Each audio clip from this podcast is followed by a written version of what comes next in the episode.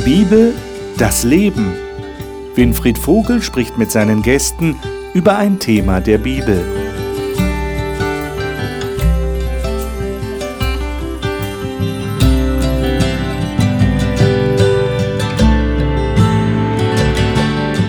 Hallo und herzlich willkommen zu dieser Sendung. Schön, dass Sie wieder dabei sind. Wir reden hier in dieser Gesprächsrunde über Themen der Bibel und das jetzige Thema, das wir schon seit einigen Wochen haben, ist der Heilige Geist. Sollten Sie übrigens die vorigen Sendungen verpasst haben, aus welchen Gründen auch immer, und es würde Sie interessieren, die noch zu sehen, können Sie jederzeit in unsere Mediathek auf unserer Homepage www.diebibeldasleben.de gehen und können alle bisherigen Sendungen sich anschauen. Vielleicht würden Sie gerne den Anschluss haben an das, was wir heute vorhaben. Heute ist das spezielle Thema das besondere Geschenk. Die Bibel spricht davon, dass Menschen, die darum bitten, die also bereit sind dazu, den Heiligen Geist bekommen, dass sie ihn empfangen können. Die Bibel spricht an manchen Stellen sogar davon, dass sie erfüllt werden mit dem Heiligen Geist. Wir würden natürlich gerne wissen, was meint die Bibel damit? Was meint Jesus, wenn er davon redet, dass wir den Heiligen Geist empfangen? Diese Fragen, glaube ich, sind ganz wichtig für Menschen, die sich mit diesem Thema auseinandersetzen wollen. Und ich möchte das gerne hier mit den Gästen im Studio besprechen. Die Gäste sind hier und ich darf sie Ihnen jetzt vorstellen. Elisabeth Straßner arbeitet als Dozentin an einer Fachschule für Heilerziehungspflege und ist aktives Mitglied ihrer Freikirche in Darmstadt. Sie sagt, für sie sei die Bibel eine Fundgrube für alle Phänomene des Lebens.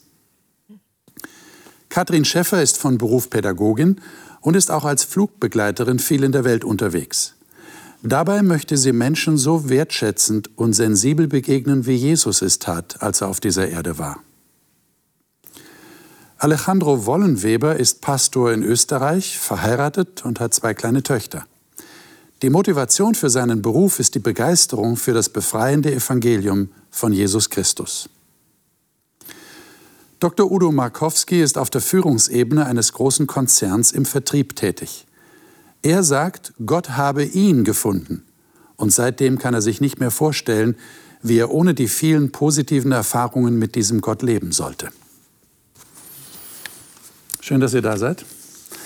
Ich lade euch ein, dass wir einen Bibeltext aufschlagen, gleich als erstes, und zwar in Lukas Kapitel 11, die Verse 9 bis 13.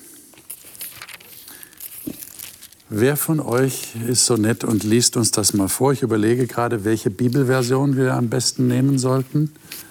Äh, Elisabeth, welche Version hast du? Luther. Du hast die Lutherbibel.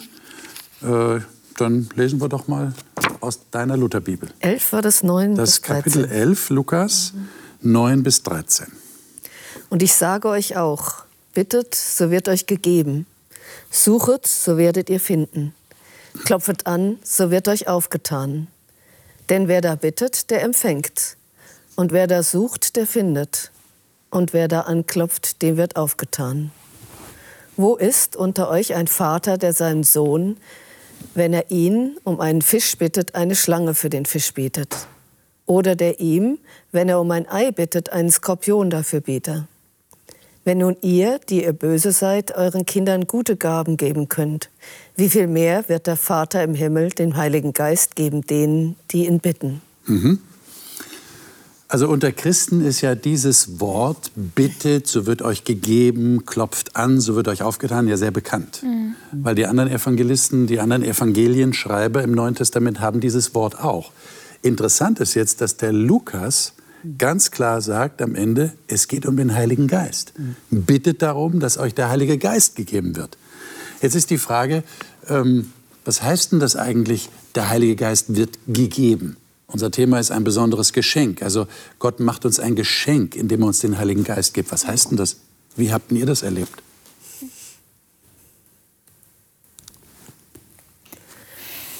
Also Schenken erlebt Elisabeth. man ja unterschiedlich in Ja. Bezug auf geschenkt werden Ja. oder ein Geschenk bekommen. Mhm. Es gibt so perfekte Geschenke, wo es mal klappt. Ja, man weiß nicht, was man geschenkt kriegt manchmal, bestenfalls. Mhm. Ja, ansonsten hat man es abgesprochen Ja. und ist dann irgendwie abgesprochenes Geschenk. Dann ist es keine Überraschung mehr. Ja? Man kann ein, einen Gegenstand schenken, man kann auch Zeit schenken, dann ist es wieder ganz anders. Und da kommen wir dem Heiligen Geist vielleicht ein bisschen näher. Aha. Es ist kein Gegenstand, der verpackt ist irgendwie, sondern es ist etwas Immaterielles, ha. was wir geschenkt bekommen. Okay. Nachhaltiges. Nachhaltig auch, ja. ja. ja. Wenn, wenn jemand etwas schenkt, dann, ähm, dann ist es der Person, die es schenkt, wertvoll. Man möchte etwas schenken, was einem selber auch wertvoll ist. Und ähm, man überlegt sich auch, es soll dem anderen wirklich was bringen. Es soll dem Menschen ja irgendwo auch weiterhelfen. Es soll ihm auch Freude machen. Es soll ihm in seinem Leben auch irgendwie helfen. Ja? Und äh, hier spricht Jesus von etwas, was Jesus selber auch bekommen hat. Jesus hat den Heiligen Geist ja auch bekommen. Ähm, bei seiner Taufe. Bei seiner Taufe, ja. ja. Genau. Mhm. Und es ist interessant, dass er genau auf dieses Thema hier anspielt, weil er hat das wohl sehr wertvoll erachtet für sein eigenes Leben und dann denkt er sich, das wäre eigentlich genau das richtige Geschenk auch für die, die mir folgen wollen. Also von daher. Mhm. Udo. Ja. Ähm, es ist ja auch an anderer Stelle gesagt, ähm, wenn ihr bittet in meinem Namen, so wird es euch widerfahren. Und äh, wenn ich etwas im Namen eines anderen bitte, dann muss es eigentlich zu seiner Einstellung und zu seinem mhm. Konzept passen. Ich äh, kann, äh, ja, wenn ich jetzt einen Schuhmangel hätte, würde mir Jesus sicher helfen, aber ich habe keinen Schuhmangel. Ja. Deswegen würde ich das auch nie in, in seinem Namen bitten. Und hier wird ähm, jetzt erklärt, worum wir eigentlich bitten sollten, was im Namen Jesu das Richtige wäre. Und das Richtige ist, so lese ich das daraus, für den Heiligen Geist zu bitten. Und dann hält es Gott nicht zurück. Er hält es nicht. Das ist eine ganz klare Zusage. Das ist so schön, ja, das zu wissen, wenn ich um seinen Geist bitte, den werde ich bekommen.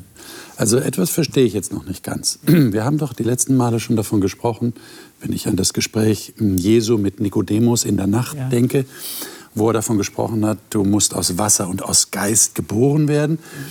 Das sind also Christen, also diejenigen, die Jesus nachfolgen, die sind aus dem Geist geboren worden.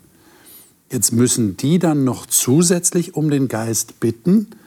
Äh, bekommt man, wenn man geboren wird aus dem Geist, den Geist nur ein bisschen und dann äh, muss man aber den lieben Gott bitten, dass er jetzt noch mehr vom Heiligen Geist gibt? Wie, wie muss ich mir das vorstellen? Ja, ich glaube, es geht gar nicht darum, dass wir den Heiligen Geist dann gar nicht in uns haben und wir extra nochmal dafür beten sollen mhm. und wir erst dann ihn bekommen, sondern dass wir ihn wirklich schon in uns haben. Aber es geht einfach nur darum, ein Bewusstsein zu haben, dass wir wirklich den Heiligen Geist auch brauchen.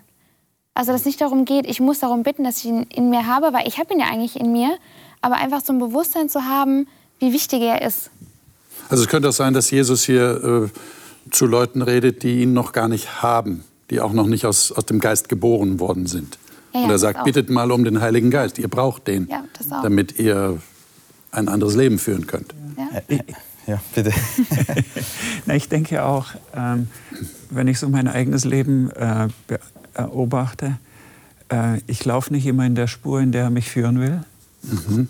Äh, so dass ich leider öfter mal weiter von ihm entfernt bin, als es ihm eigentlich recht ist. Wenn ich dann das aber merke und bekenne und um den Heiligen Geist bitte, dann will er mir diesen Geist geben. Der Udo kommt zurück auf die Spur. Ja, er will wieder so äh, leben, dass er näher bei mir das heißt, deine Erfahrung ist jetzt die äh, nicht so, ich habe einmal den Heiligen Geist bekommen und ich habe ihn immer. Ja. Hm. Das heißt, Hast du dann den Eindruck, dass du den Heiligen Geist verloren hast? Na, hab, Und du musst wieder neu darum bitten? Ich, ich denke, ich ähm, habe dann Phasen, wo ich nicht so die Nähe zu Gott suche. Mhm. Ja, weil ich in meiner Routine bin, in meiner Arbeit. Das Schlimmste ist ohnehin die Routine, wo man denkt, ja, das, das arbeitest jetzt ab, das hast du schon so oft gemacht, das wird auch jetzt wieder klappen und wo ich nicht in der Routine bin und mich eher überfordert fühle, okay. da, da, suche ich dann schon Gottes Rat. Und da gibt es dann eben diese Zusage, und das habe ich so oft erlebt, äh, dass in, in, jetzt nicht aussichtslosen, aber in schwierigen Situationen der Geist Gottes wirklich äh, Dinge führt. Äh, nicht nur meine Worte führt, sondern auch die Gedanken anderer Menschen in, jetzt in, in Verhandlungen oder in, in Besprechungen, wo, wo man das Gefühl hat, Mensch, da kommt eigentlich gar nichts raus, warum sitzen wir jetzt hier zusammen? Und dann denke ich mir, oh, hast du wieder vergessen, um Gottes Hilfe zu bitten. Ja, ja. Und dann tue ich das und es ist interessant, wie Gott Dinge führt weil er bereit ist und hier die Zusage gegeben hat. Aber deshalb nochmal die Frage, würdet ihr sagen, in dem Moment, wenn ich also nicht so nah bei Gott bin, und ich glaube, jeder Christ weiß, was gemeint ist, jeder hat das schon mal erlebt, es ist auch wie in einer menschlichen Beziehung, ja, da muss ja auch dran gearbeitet werden, dass, dass sie eng bleibt oder wieder eng wird. Aber die Frage ist, habe ich dann den Heiligen Geist verloren? Ich würde nicht sagen, dass man ihn verloren hat, sondern dass man vielleicht diese Stimme, durch die er spricht, auch wenn er durch die Bibel spricht, dass man diese Stimme vielleicht gar nicht mehr so aktiv wahrnimmt oder nicht mehr so gut versteht. Mhm. Ja, das ist, wenn ich auch mit meiner Frau, wenn wir längere Zeit nicht miteinander reden, äh, man sieht sich, äh, man lebt zu Hause in einem Haus, ja, man lebt miteinander, ähm, aber irgendwo ist da innen, äh, da, ist, da ist irgendwo so eine Art, eine Distanz da. Und ich glaube, dass das nicht heißt, dass ich jetzt meine Frau auf einmal verloren habe. Die ist, das ist immer noch meine Frau, oder? Ich lebe ja mit Jesus auch in einer Beziehung. Ich bin nicht plötzlich Kind und plötzlich bin ich kein Kind mehr von Gott. Das ist mhm. nicht der Fall, oder? Äh, Vater und Mutter haben wir immer bis ans Lebensende, solange wir Kinder sind. Und mhm. Ähm, deswegen glaube ich nicht, dass man dann auf einmal den Heiligen Geist verliert. Aber vielleicht höre ich diese Stimme nicht mehr oder ich nehme ihn nicht mehr so wahr, wie er vielleicht vor einem Jahr mit mir das erlebt hat. Und ich glaube auch, dass der Heilige Geist, er zwingt sich ja nicht auf. Und, und dass es eigentlich schon auch an mir liegt, ihn wirklich einzuladen, zu merken, dass er, er kommt ja nicht irgendwo hin, wo er gar nicht willkommen ist. Also da muss ich schon so eine Willkommenskultur irgendwie so schaffen. Ja. Und, und, und, genau da ist jetzt dieser Punkt, wo, wo du vorhin gefragt hast, wenn Jesus schon sagte, ihr müsst vom Geist geboren werden mhm. und ihr empfangt ihn dann auch. Und dann aber auch noch bitten. Mhm. Also ich meine, empfangen wir jetzt oder müssen wir extra um bitten? Aber ja, genau. ich merke, es ist, es ist etwas, was wir in der Bibel oder bei Jesus auch an einer anderen Stelle wiederfinden. Und zwar, wenn es um das Thema Vergebung geht. Mhm. Denn Jesus durch seinen Tod, durch sein Opfer für uns Menschen, mhm. hat er die Vergebung ermöglicht und Gott möchte gerne vergeben. Und er vergibt auch, wenn wir an Jesus glauben.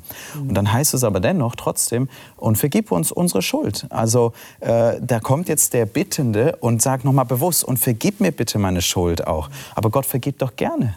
Wenn ich an Jesus glaube und auf ihn blicke, äh, muss ich ihn dann noch extra darum bitten. Aber es zeigt mir einfach, das ist so vorhin da so äh, ja. zur Geltung gekommen, es, es, es bewirkt was in mir. Ja. Und ich weiß, Gott vergibt gerne. Und ich weiß auch, Gott gibt gerne den Heiligen Geist. Aber es bewirkt was in mir, wenn ich bewusst auch diesen Schritt ja. gehe und sage, es, es, es, es verbindet mich mehr mit meinen Herrn, wenn ich, wenn ich in die Stille gehe und wenn ich ihn wirklich bitte, Herr, Schenk, mein, schenk, mir den Heiligen Geist. Schenk, dass ich mehr Raum für deinen Heiligen Geist schaffe, dass ich mehr auf diese Stimme höre. Also es wäre so auch der Gedanke, er kann ihn neu geben. Also ich, ich möchte irgendwie äh, wieder eine tiefere Beziehung ja, haben ja, und ja. dazu dient auch der Heilige Geist. In der Art würde ich das so verstehen. Ich würde so sagen, ja.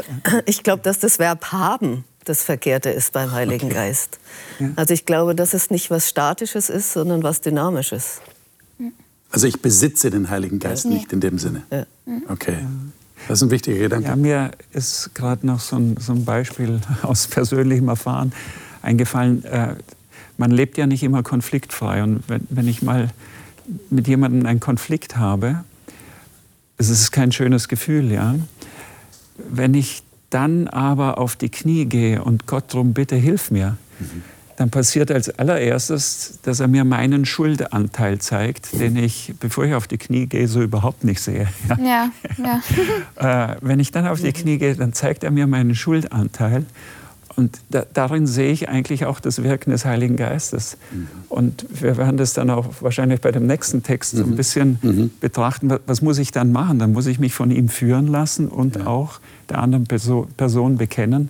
Ja. Da tut mir leid, da habe ich einen Fehler gemacht. Und dann führt Gott wieder in die Harmonie ja, durch seinen Geist. Ja, und da ist, glaube ich, auch wichtig zu sehen, nicht sagen, Heiliger Geist, ich möchte, dass jetzt alles wieder gut ist und, und ich will aber, ich will da nicht viel Arbeit reinstecken. Ja? ja das, genau. muss, das muss vom anderen alles kommen, sondern auch zu sehen, es ja. hat viel damit zu tun, dass ich mich selber reflektiere und zu merken, vielleicht in dem Moment, eigentlich ist der andere schuld, ja. aber offen genug zu sein, zu merken, ja stimmt, wirklich, da habe ich irgendwie, da habe ich gar nicht dran gedacht und ich nehme mir das, ich nehme mir das wirklich auch zu Herzen. Und nicht immer zu hoffen, ja, die anderen sollen es wieder richten, weil der andere war ja irgendwie schuld, sondern es hat, ich habe ja auch meinen eigenen Anteil. Genau, und dann und, ist es so ein, Dem ist ein Weg der Demut, ja, den man eigentlich genau, gehen und das muss und nicht will, aber ja. Ja. Also ich höre raus bei euch, es ist eine dynamische Beziehung, so würde Ja. ich das Ja. mal bezeichnen, ja? zwischen dem Heiligen Geist und einem Menschen. Und man darf, das ist die Ermutigung von Jesus, man darf darum bitten, dass der Heilige Geist da wirklich etwas tut in einem. Und, und das Wort funktionieren ist falsch, ja, aber es funktioniert eins zu eins, wenn ich darum bitte und er mir zeigen, wenn ich ihn einlade, zeigen mir, was da zu machen ist.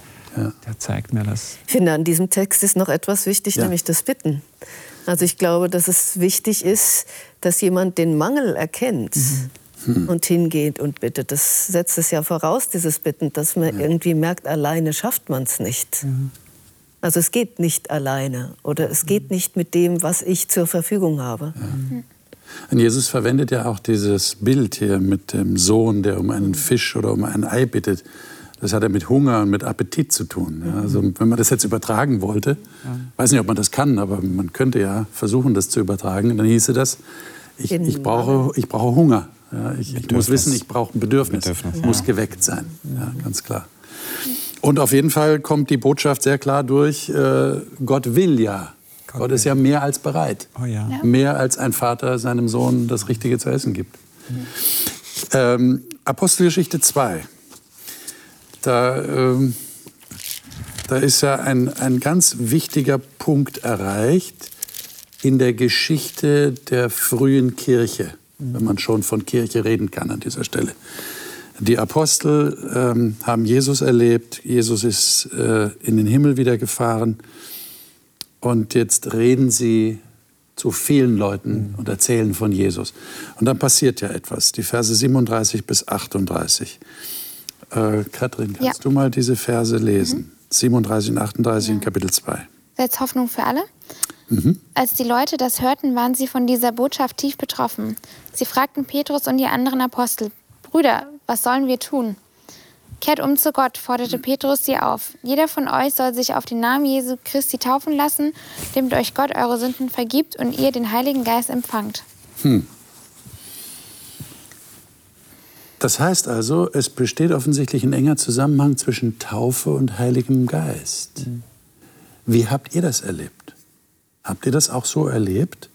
Habt ihr, seid ihr getauft worden? Ich gehe mal davon aus, ihr seid getauft worden. Und dann habt ihr zusätzlich noch die Gabe des Geistes empfangen oder war das eins? Wie, wie war das bei euch?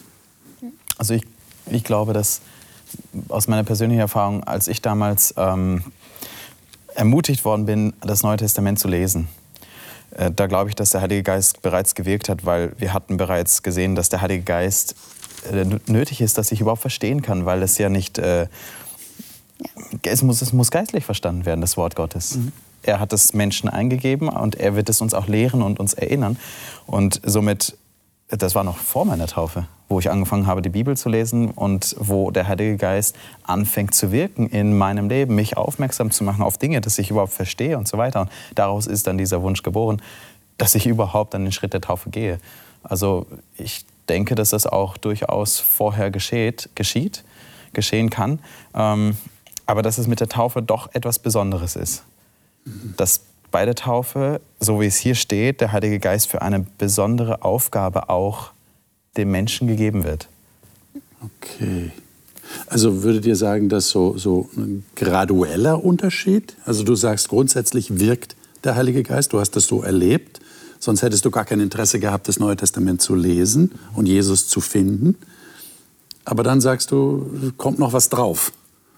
Wird noch was draufgesetzt. Ja. Kommt noch eine zusätzliche Gabe. Kommt das christliche Upgrade? So klingt das fast. Ne? Es- es- Kann man das es- so sagen? Oder?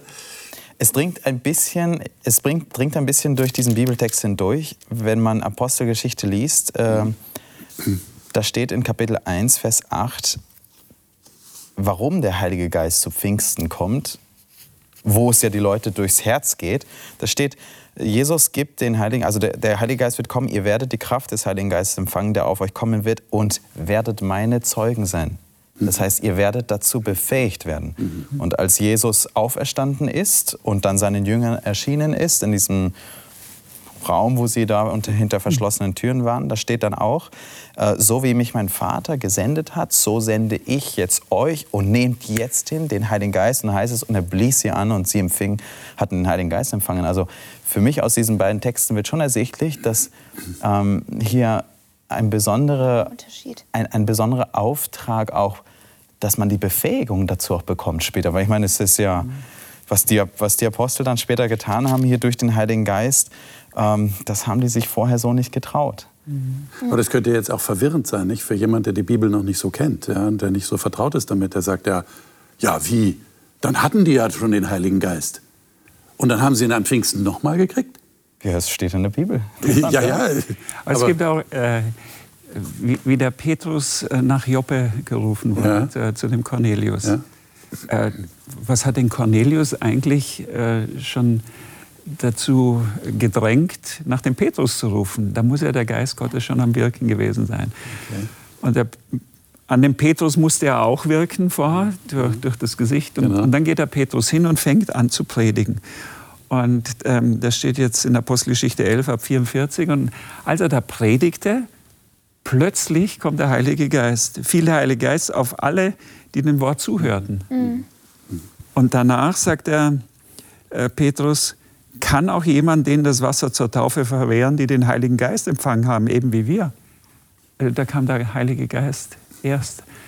Und ich denke in all diesen Dingen, auch die wir jetzt bei Lukas 11 gelesen haben, es geht um den Willen des Menschen, mit Gott zusammenzuarbeiten. Und der Wunsch, lieber Gott, bitte erfülle mich mit deinem Geist. Und diesen Wunsch, den sehen wir auch nach der Predigt des Petrus. Mhm. Äh, da ging es ihnen durchs Herz. Und die fragten, was müssen wir tun? Wir wollen. Und dann gibt ihnen der Petrus die Erklärung. Aber ich meine, das zeigt doch jetzt eigentlich, das wäre so mein Fazit, das ich an dieser Stelle nochmal ziehen möchte. Es ist eine sehr dynamische Angelegenheit. Ja. Und wir müssen uns lösen von diesem, du hast es schon erwähnt, mhm. diesem mechanischen, dieser mechanischen Vorstellung, ich habe jetzt den Heiligen Geist ja. und dann habe ich ihn eben mhm. und dann ist nichts mehr nötig ja. oder ich verliere ihn und brauche ihn wieder. Mhm. Also das ist sehr dynamisch. Ja, die, die Apostel haben ihn schon bekommen von Jesus, mhm. aber dann brauchten sie noch eine ganz besondere Ausrüstung, Zurüstung, ja. Vorbereitung für das, was dann kam. Mhm. Und du hast gerade den, den Fall von Petrus und Cornelius erwähnt, da war es ähnlich. Ja. Und man sieht es die ganze Apostelgeschichte durch. Die haben sich so auf den Geist Gottes eingestellt. Und ja. er führt so viele Ereignisse in einem Maß, in, in der Fülle, wie der Einzelne es zugelassen hat. Mhm. Und sie haben es eben voll zugelassen. Ja. Und ich finde, dadurch merkt man auch nochmal, dass die Taufe nicht nur so ein Bekenntnis ist, sondern es geht wirklich auch darum, den Heiligen Geist voll zu empfangen. Mhm. Also für mich war das so, als ich getauft wurde, ich glaube, ich war mir gar nicht dessen so extrem bewusst. Mhm. Und wie auch bei dir war das für mich irgendwie gefühlt, ja, ich habe trage ihn eigentlich schon die ganze Zeit, also er ist, er ist schon in mir. Mhm. Ähm, und dass es nicht so dieser, dieser Prozess war, wie ich werde getauft und ich bin dann so, wow, ich, ich komme aus dem Wasser hoch und ich fühle mich als ganz anderer Mensch. Sondern bei mir war das wirklich so, das war so ein, in dem Moment so ein Erfülltsein. Ja und dass du dich richtig wohlfühlst, dass du denkst, boah, hier will ich sein, das, hier, hier möchte ich auch sein mhm. und dass es mir gut geht, aber nicht, dass ich irgendwie denke, ich bin ein komplett neuer Mensch, weil ich bin trotzdem noch ich. Und es ist wichtig, dass jeder trotzdem da, wo er ist, dort bleibt und einfach zeigt, was, was der Glaube mit einem machen kann. Also es ist ja die Taufe, das wissen wir alle, eine Zeremonie, eine mhm. christliche Zeremonie.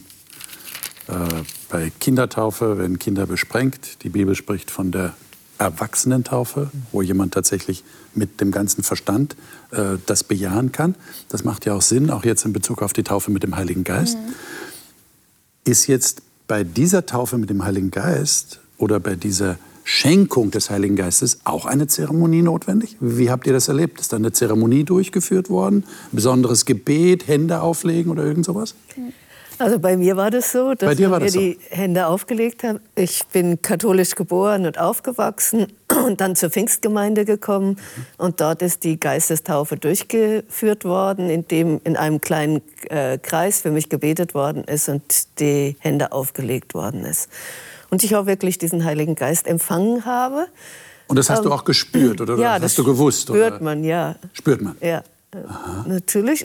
Es hat so ein bisschen eine neue Dimension in mein christliches Leben gebracht, in die Beziehung zu Gott. Okay. Eine Nähe, die vorher nicht da war. Und ich glaube, dass man das immer wieder erleben kann. Also wie ich schon gesagt habe, ist nicht so, man hat es dann mhm. und kann es verlieren. Mhm. Oder mhm. Ähm, ja, hm. also so war das. Und getauft bin ich dann später worden. Aha. Auch pfingstlerisch nochmal. Okay. Aber da auch mit der Erfüllung in drin und mit dem Wissen, okay, das will ich und Gottes Nähe auch ja. da zu erleben. Ja. ja. so ein emotionales auch, einerseits verstandesmäßig auch, mhm. aber auch dieser emotionale Teil natürlich ja. zu erleben. Und Was? dann auch immer wieder zu scheitern. Ja, ja. Das gehört dann da auch dazu, glaube ich. Was würdet ihr denn sagen, wenn jetzt ein schlauer Psychologe daherkäme und euch sagen würde, das ist alles, ist alles erklärbar? Ich meine, das ist so, so ein tolles Gefühl, so ein warmes Gefühl. Ja. Ich fühle mich zu Hause. Ähm, das muss aber nicht unbedingt der Heilige Geist sein. Ja. Mhm. Es, es, können einfach die guten Leute sein um euch herum. Mhm. Ihr fühlt euch da wohl, die sind nett, die sind freundlich, da fühlt man sich ja zu Hause. Äh, was würdet ihr dem entgegnen? Würdet ihr sagen, nein, das ist nicht nur ein psychologisches Phänomen, es ist nicht nur etwas, was ich mir einbilde, mhm. aufgrund bestimmter Umstände in meinem Leben, oder bestimmter Zeremonien, die halt vielleicht mich emotional sehr anrühren, sondern da passiert wirklich was. Was würdet ihr sagen? Also bei mir persönlich, ich habe es ich so erleben dürfen, dass es nicht nur eine emotionale Wärme war, sondern es war durch das Lesen der Bibel, dass mir immer mehr bewusst geworden ist, wer Jesus für mich ist. Ja aus dem heraus ist dann der Wunsch äh, geboren automatisch, ich möchte, ich möchte mich gerne taufen lassen. Das ist so eine normale Folge. Das, für mich war das auch gar nicht notwendig, dass es jetzt eine große Zeremonie braucht. Ich, das ist einfach, gehört einfach dazu, habe ich mir gedacht. Und äh, dass das dann nicht einfach so ein warmes Gefühl war, habe ich darin erkannt, dass ähm, Gott mich Stück für Stück für etwas vorbereitet womit ich nie gerechnet hätte. Ich bin damals getauft worden und habe dann in Südamerika zwei Jahre gelebt. Und dort habe ich dann angefangen, aufgrund der Botschaft der Bibel diese Stimme zu vernehmen, ähm, gib das anderen Menschen weiter. Und das war überhaupt nicht meins. Also äh, da, da habe ich dann zu meinem Pastor in der Kirche gesagt, ich würde einfach mal gerne wissen, was du eigentlich jeden Tag so machst, weil ich sehe dich nur am Wochenende für zwei Stunden. Und ähm, dann hat er gesagt, ja, komm und sieh. Und dann hat er mich mitgenommen. Danach wusste ich, was er tut. Äh, das war ziemlich intensiv. Und, und dann hat er mir gesagt, am Ende des Monats hältst du die Predigt. Und das war kein warmes Gefühl und keine emotionale Regung. Und das war dann aber irgendwann äh, ich bin dem nicht mehr entwichen, oder? Das war aber dann eine bewusste Entscheidung und ich habe gemerkt, Herr Jesus, wenn du das so sagst, du hast auch du hast mich so wachsen lassen in diesen letzten Monaten und jetzt kommst du mit so einer Herausforderung zu mich, zu mir und dann das war eine bewusste Entscheidung, nicht emotional eine, eine Situation, wo ich sage, schön und so, da war die Taufe und jetzt bin ich einfach vielleicht in einem Club. Na, es ist kein Club. Es ist eine Berufung, die auch Entscheidungen von mir fordert. Und manchmal übersteigen die auch mein menschliches, meine menschlichen, mein menschliches Vermögen. Und äh, da hat eigentlich für mich persönlich auch die Berufung damit begonnen, ähm, das Wort Gottes anderen Menschen weiterzugeben. Und ich habe dann auch Höhen und Tiefen erlebt und habe erlebt, dass das über meine menschlichen Grenzen hinausgeht. Aber deswegen ist es für mich nicht nur einfach jetzt eine psychologische Geschichte, sondern es hat etwas zu tun, was auch meine Persönlichkeit wirklich von Grund auf mitprägt, verändert und auch so manchmal muss ich über den Schatten springen mit Gott. Aber das ist. Äh Na, wir wollen ja nicht in Abrede stellen, dass alles mit Psychologie zu tun hat. Auch menschliche Beziehungen haben mit Psychologie ja, zu ja, tun. Sicher. Aber äh, der Psychologe könnte ja auch bei einer menschlichen Beziehung sagen, Liebe ist eine Einbildung. Ja, das bildest du dir ein. Und wir sagen, nein, nein, nein, ich höre das ja von dem anderen. Das ist schon was Konkretes, was Leibhaftiges. Und jetzt kommt ja das besondere Aspekt des Heiligen Geistes rein. Das ist ja etwas, was wir nicht sehen können.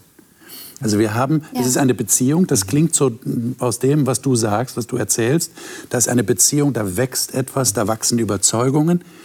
Aber ich finde, das Spannende ist ja, dass es nicht mit einer leibhaftigen Person, die wir sehen und anrühren können, sondern da passiert etwas in unserem Kopf. Aber ihr würdet trotzdem sagen, das ist, das ist wie eine Beziehung. Ihr fühlt oder ihr empfindet das ähnlich wie eine tatsächliche Beziehung zu einem Menschen? Ist das äh, vergleichbar? Also ich glaube, bei mir selber kann ich das nicht so gut sehen. Entschuldigung. Ähm, aber wenn ich Menschen sehe, die zu Gott kommen und wie sie sich verändern, da finde ich, sieht man ganz klar, wo der Heilige Geist wirkt. Also man sieht die Wirkung. Man sieht die Wirkung. Mhm. Ja, bei sich selber sieht man das, glaube ich, nicht. Dazu hat man zu wenig Distanz irgendwie und kann das sehen. Mhm. Aber bei anderen Menschen finde ich, ist das eins der schönsten Sachen, die es gibt. Bekommt ihr denn eine Bestätigung von anderen? Ich meine, das wäre jetzt umgekehrt, dass jemand dir sagt, du, du hast dich verändert. Also positiv na, jetzt in dem Fall. Habt ihr so eine Bestätigung bekommen? Also bei mir ist zum Beispiel sehr interessant, bei mir war es genau andersrum, dass ich selber bei mir gemerkt habe, ich mhm. habe mich verändert. Mhm. Vielleicht gar nicht so nach außen, weil es gibt viele Gedanken, die sind ja in mir drinne. Also die, die, die sieht man vielleicht von außen ja nicht so. Und ich merke, dass sich meine Gedanken geändert haben. Und das kann jemand von außen vielleicht nicht so ganz äh, wahrnehmen. Und das habe ich zum Beispiel sehr wohl gemerkt, dass sich da was geändert hat. Ja. Mhm. Okay. Es ist auch schwierig, das, glaube ich, manchmal festzumachen. An was mache ich fest? Zu sagen, ja, da wirkt der Heilige Geist, da wirkt er nicht. Mhm. Ich finde, da ist immer die wichtigste Frage, wo ist die Liebe? Und ich finde, da, wo die Liebe ist, da wirkt der Heilige Geist. Und Liebe spürst du immer. Wenn, wenn man Liebe zueinander hat oder ein liebevolles oder, oder eine tolle Zuneigung zueinander, dann merkst du ja, da ist irgendwas. Und das ist, worauf es ja eigentlich Jesus ankommt, dass wir, äh, dass wir ihn lieben und dass wir auch unsere Mitmenschen lieben. Und das ist durchaus real dann. Ja, definitiv. Was man da, ja. was man da empfindet. Ja. Wobei, wobei ich schon sagen muss, es gibt auch äh, viele Menschen, die nicht an Jesus glauben die, in denen sich nicht an eine Gegenwart des Heiligen Geistes in ihrem Leben glauben und die sehr liebenswürdige, also lieben, also Men die mhm. einfach ein, aus ihrer Menschlichkeit heraus Menschen Absolut. einfach lieben. Und von daher die, denke ich mir, es gibt doch noch einen Unterschied. Ähm, und das sagt mir die Bibel, denn der Heilige Geist, der gibt Gaben und er gibt auch diese besonderen Fähigkeiten, zum Beispiel wie Liebe, Geduld, äh, Freundlichkeit. Aber er gibt es, damit letztendlich hier auf dieser Welt die Menschen zu Gott finden. Das heißt, es hat auch ein, ein Ziel, eine Zielrichtung, damit es, es, der Apostel Paulus sagt, damit die, die Kirche, die Gemeinde erbaut wird, die Gemeinde der Gläubigen. Mhm. Das ist das Ziel, warum der Heilige Geist eigentlich dann auch so besondere Gaben dann gibt oder auch anfängt, dass wir Menschen dem Bild Jesu ähnlicher werden, weil es ein tieferes Ziel hat als nur in der Hinsicht ähm, jetzt solidarisch zu sein, auf Menschen zuzugehen und liebevoll und der Umgang und so weiter. Da ist dann, glaube ich, noch ein weiterer Schritt, der dann schon ersichtlich wird, weil es mir äh, dann auch um den Menschen geht, dass dieser Mensch auch irgendwo Jesus Christus begegnet. Würdet ihr sagen, dass der Heilige Geist euch kritikfähiger gemacht hat? Ihr kennt den Begriff Kritikfähigkeit? Mhm. Also das heißt nicht, dass ich andere kritisiere, sondern dass ich fähig bin, mhm. Kritik auszuhalten beziehungsweise auch etwas anzunehmen, was jemand anderes mir sagt. In diesem Fall der Heilige Geist. Mhm. Ja, weil du gerade sagst, es gibt ja Leute, die sind sehr liebevoll und die haben nichts mit dem Heiligen Geist am Hut. Ähm, das ist nicht unbedingt immer das Erkennungsmerkmal dafür, wenn jemand sehr liebevoll ist oder sich irgendwo wohlfühlt, sondern es geht auch darum, dass, dass ich ja wachsen will. Und dazu brauche ich Kritikfähigkeit, ja. also auch Selbstkritik. Ja, ich muss, muss äh, mich selber erkennen, wie ich bin. Habt ihr das erlebt? Also ich finde es manchmal auch schwierig, weil jeder bringt ja aus seiner Vergangenheit irgendwelche Bedürfnisse mit. Mhm. Sei es, dass man in seiner Vergangenheit die Erfahrung gemacht hat, irgendwie nicht wirklich geliebt worden zu sein und man das, deswegen natürlich auch, wenn es um Kritik geht, dann wird man ja immer angegriffen. Man ist ja eh schon so angreifbar und, das, und ich glaube, deswegen viele Menschen auch nicht so kritikfähig sind, weil, sie sich, weil es immer gleich auf die persönliche Schiene geht. Mhm. Bei mir habe ich aber gemerkt, dass es wirklich dieses, am Anfang möchte ich dann gleich so aufspringen, so Moment, ich muss mich jetzt erstmal verteidigen. Ja, und dann merke ich aber, wie ich dann so, okay, wie vielleicht auch so ein bisschen bei dir, vielleicht liegt ja auch ein bisschen Schuld in mir drinne und dass ich dann ruhiger werde und ich merke, okay, jetzt rattert mein Kopf und ja, da ist ja irgendwie auch was dran und ich kann auch weiter an mir arbeiten. Also ich werde mein Leben lang immer an mir arbeiten müssen. Das wird nie fertig sein und ich werde zum Schluss auch nicht begeistert sein. Also das ist irgendwie, ja, das ist, ähm, ich glaube, das, das hilft einem schon innerlich, weil man auch irgendwie weiß, du wirst geliebt. Du wirst von jemandem mhm. geliebt und es ist auch in Ordnung, wenn ich nicht perfekt bin, weil ich bin auf dieser Welt und ich werde nie perfekt sein.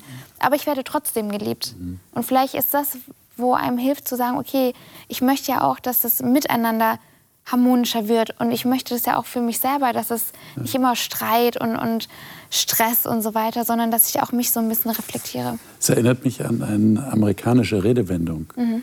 Äh, der Heilige Geist keeps me on my toes. Mhm. Ja, also er, er im übertragenen Sinne, auf, ich bin auf meinen Zehenspitzen, das heißt mit anderen Worten, ich, ich, bin, ich bin sensibel, ich bin hörbereit, ich bin auch bereit, mich selber zu reflektieren. Ja. Ja. Ja. Und das schafft auch der Heilige Geist. Ja. Ich habe noch Ich einen Text, noch den ich... eins sagen. ich glaube, dass, äh, dass er auch uns ein Tröster ist. Also du hast Ja. schon gesagt, dass man sich Ja. geliebt fühlt. Und Ja. das ist ja eigentlich das, wie Jesus ihn auch einführt, als den Tröster. Und das macht uns vielleicht ein bisschen kritikfähiger. Ich habe an Psychoanalyse gedacht, habe gedacht, da guckt man ja in sein Leben noch mal hinein. Das machen wir eigentlich mit dem Heiligen Geist nicht, dass wir sozusagen die Vergangenheit sehen. Aber wir werden getröstet über diese Sachen, die vielleicht auch schiefgelaufen sind oder was auch immer. Also wir Und die uns kriegen- traumatisieren und uns belasten. Genau. Wir haben einen Tröster bekommen, der uns hilft, nach vorne zu gehen. Ja.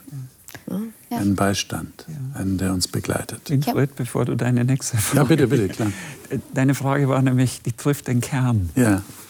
Bin ich kritikfähig? Mhm. Und ähm, das, man kann ja lernen, mit Kritik umzugehen. Wir, die wir mit, mit Kunden zu tun haben, die, die müssen ja öfter Kritik und, und, und du auch als Ja. Flugbegleiterin, wie gehe ich mit Kritik um? Und Ja. da gibt es professionelles Umgehen mit Kritik, ja.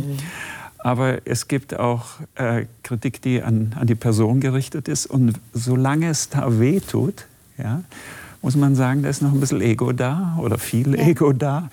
Und das ist schon der nächste Moment, wo ich sage, lieber Gott, Heiliger Geist, arbeite daran. ja. Deswegen deine Frage fand ich da richtig klasse. Das ist es. Um, darum geht es. Und das ist der, der Punkt, nicht? Dass, dass ich bereit bin, überhaupt so eine Frage zu stellen, auch so eine Bitte zu äußern, weil ich den Eindruck habe, ich habe da ein Bedürfnis. Ich brauche das dringend. Und ich muss auch sagen, ich bin mir viele Sachen in meiner Vergangenheit und warum ich auch manchmal so bin, wie ich bin, schon bewusst. Und es manchmal schon schmerzhaft zu erfahren, warum bist du eigentlich so. Aber ich merke in vielen Situationen, dieses Bewusstsein zu haben, warum ich so bin, wie ich bin, hilft mir in manchen Situationen aber trotzdem nicht weiter. Also ich weiß vielleicht, okay, Kathrin, das ist dein Problem, aber in dem Moment komm, bringt mich das nicht weiter, weil ich bin ja trotzdem, habe ja trotzdem diese Bedürfnisse. Und da ist Gott noch mal was ganz, ganz anderes, weil er mir sagt, ich weiß, warum du so bist, wie du bist, und ich liebe dich und ich bin bei dir. Und das hilft mir viel mehr, als, als mir trotzdem zu wissen, warum ich so bin, wie ich bin, weil das, ich kann mich trotzdem so schwer ändern. Und mit ihm ist es noch mal, es geht viel, viel tiefer.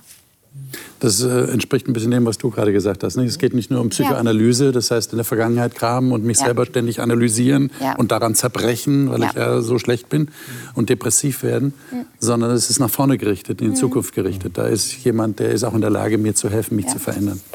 Also trotzdem muss man noch mal sagen, dass Psychoanalyse vielleicht auch ihre Berechtigung hat. Also ich, das Ja, will ich jetzt gar nicht. Es geht Klar, ja um Heilung aber in diesem auch Fall dabei, ist es, der Heilige Geist betreibt nicht unbedingt diese Psychoanalyse. Ja. Das war der Punkt. Äh, einen Text hätte ich noch, Epheser 5, 18 bis 20. Den sollten wir noch lesen. Da geht es um eine besondere Ausdrucksweise, die der Paulus da verwendet, den Ephesern gegenüber. Und ähm, Udo, vielleicht kannst du das mal lesen aus deiner Lutherbibel, glaube ich, hast du? Ja, Epheser. Epheser 5, 18 bis 20. Und sauft euch nicht voll Wein, woraus ein unordentliches Wesen folgt, sondern lasst euch vom Geist erfüllen. Ermuntert einander mit Psalmen und Lobgesängen und geistlichen Liedern, singt und spielt dem Herrn in eurem Herzen und sagt Dank Gott, dem Vater, alle Zeit für alles im Namen unseres Herrn Jesus Christus. Also als ich das wieder gelesen habe, habe ich gedacht, boah, also der Paulus ist schon mutig, dass er so einen Gegensatz da bringt. Äh, ich meine, werdet voller Geist und trinkt euch nicht voll mit Wein.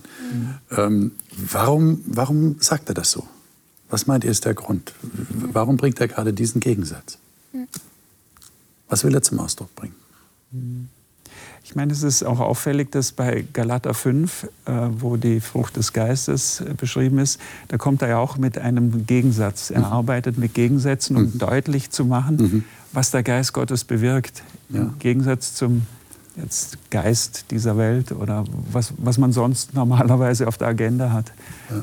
Und äh, äh, ob er das jetzt zufällig herausgreift oder ganz bewusst, das ist für mich schwer nachzuvollziehen. Aber ähm, wenn ich äh, mich betrinke, dann verliere ich Kontrolle über mich. Und der Paulus meint, gebt die Kontrolle nicht auf. Äh, auf der anderen Seite, wenn ich den Geist Gottes einlade, zu mir zu kommen, bin ich ja auch bereit, Kontrolle abzugeben. Aber Gott ist nicht so, dass er Besitz ergreift und sagt, also jetzt, oder einmal habe ich dich und jetzt lasse ich dich nicht mehr los. Sondern oder dass ich nicht mehr bei Sinnen bin? Ja, ja, sondern Wie beim Betrunkensein? Er, er, überlässt mir ja. die Entscheidung ja. immer und alle Zeit. Ja. Und hm. danach, Vers 20, kommt ja auch dieses alle Zeit für alles oder auch alle Zeit beten, sucht die Verbindung. Das könnte ja so ein bisschen die Erklärung sein, nicht 19 und 20, für, für dieses voller Geist sein. Ja. ja? Mhm. Äh, Vor allem, weil in Vers 18 steht, dass die Folge von des sich Vollsaufens ein unordentliches Wesen ist. Mhm. Das heißt, die Folge ist, wie leben wir überhaupt, oder? Mhm. Das ist das eine Beispiel, ein unordentliches Leben. Und dann sagt man, Moment mal, wenn du mit dem Geist äh, erfüllt bist, dann ist es kein unordentliches Wesen, sondern es ist ein Leben, wo aus, das aus Dankbarkeit zu Gott lebt, auch gegenüber deinen Mitmenschen, wo du auch in deinem Herzen eine Freude erlebst. Eine solche Freude, wo du anfängst zu singen, in Anführungsstrichen. Ja? Das ist ja das, was er danach sagt. Hm. Das passt auch zu dem, was du sagst. Warum wird der Geist Gottes gegeben in verschiedenen Arten? Äh, um Zeugnis zu geben, um ein Zeuge zu sein für, für Jesus Christus. Ja. Und was für ein Zeuge wäre ich, wenn ich betrunken durch die Gegend gehe? Ja, ja. Im Gegensatz dazu, wenn ich mit dem Geist Gottes erfüllt bin, dann bin ich ein Zeuge nach seinem Willen. Also zum Schluss habe ich noch eine Frage an euch. Äh, ich entnehme dem, was ihr bisher gesagt habt, ihr habt dieses besondere Geschenk angenommen. Ja. Würdet ihr jetzt sagen, nach dem, was Paulus hier sagt, ja, ich bin voll Geist? Also es gibt für mich schon manche Momente, da fühle ich mich so richtig, also wirklich, da fühle ich mich in dem Sinne betrunken. Weil es wirklich, man, man ist einfach in dem Moment, man fühlt sich, das ist so ein unglaubliches Gefühl, man fühlt sich angenommen, man fühlt sich wohl, gerade wenn man auch, wenn ich überlege, wenn wir dann ähm, unsere Gottesdienste haben und wir auch singen und es gibt ein Lied, das sich so ergreift und es ist jeder in dem Raum ist auch ergriffen. Ich kann mir schon vorstellen, dass Leute von außen sagen würden, also irgendwas ist da ganz komisch bei euch. Aber in dem Moment, du, du empfindest so einen tiefen Frieden und du, und, und du hast irgendwie das Gefühl, ich habe die Wahrheit erkannt, ich weiß, worauf es ankommt. Und da fühle ich mich schon voll, voll trunken des Geistes. Ja. Aber äh, passiert euch das auch, wenn ihr ganz alleine zu Hause seid und keine Lieder singt? Dass ihr sagt, ja, ja. ich bin jetzt voll des Heiligen Geistes? Ganz also ich, würde ich würde sagen, dass es äh, punktuell so ist. Punktuell. Punktuell. Also nicht Dauerzustand oder sowas, ja. sondern punktuell erlebe ich es. Weil es eine dynamische Beziehung ist. Weil es eine dynamische Beziehung okay. ist. Und da erlebe ich Gott sehr nah. Ja. Paulus hat dem ganzen Thema ein ganzes Kapitel in seinem Römerbrief geweiht. Und er hat das, die Lutherbibel übertitelt ist Das Leben im Geist. Und dann bringt er einfach ganz deutlich heraus, ähm, es gibt manchmal Höhen und Tiefen und es gibt sogar in einem eigenen Menschen diese Auseinandersetzung zwischen meinem menschlichen Hang, irgendwie andere Dinge zu machen, meine Neigung dazu und dann gibt es da die Stimme des Geistes. Und deswegen äh, voll des Geistes sein ähm, oder vielleicht manchmal nicht, das ist so wie eine Waage manchmal, je nachdem, wie auch, wo ich auch stehe. Und der Paulus sagt, das ist eine Realität, in der jeder Christ auch lebt. Und Liebe Zuschauer, wie geht es Ihnen damit? Äh, erleben Sie, wenn Sie tatsächlich mit dem Heiligen Geist in Ihrem Leben rechnen, wenn Sie den Heiligen Geist angenommen haben, erleben Sie das auch als eine dynamische Beziehung? Erleben Sie es als ein Bedürfnis, ähm, den Heiligen Geist zu bekommen und bitten Sie darum, so wie Jesus uns dazu aufgefordert hat? Sie dürfen uns gerne schreiben. Sie dürfen uns gerne Fragen stellen dazu. Sie müssen damit nicht alleine bleiben vor dem Bildschirm. Äh, ich wünsche Ihnen immer wieder, dass Sie Leute haben, mit denen Sie reden können über diese Fragen. Ich glaube, es ist ganz wichtig, dass man sich darüber austauscht. Äh, und teilen Sie uns Ihre Gedanken dazu mit. Würde uns interessieren. Das nächste Mal werden wir natürlich in diesem Thema weiterreden. Und das Thema lautet spirituell Leben. Also wie lebe ich denn jetzt mit dem Heiligen Geist? Was bewirkt das? Wir haben schon einiges gehört, was das im Leben bewirkt, wir wollen es noch weiter vertiefen und die Bibel vertieft das ja auch weiter. Ein, ein Leben mit Gott zu führen, was heißt das ganz konkret? Ich würde vorschlagen, Sie sind da wieder dabei. Wir freuen uns, wir sind wieder hier, wünschen Ihnen alles Gute und Gottes Segen.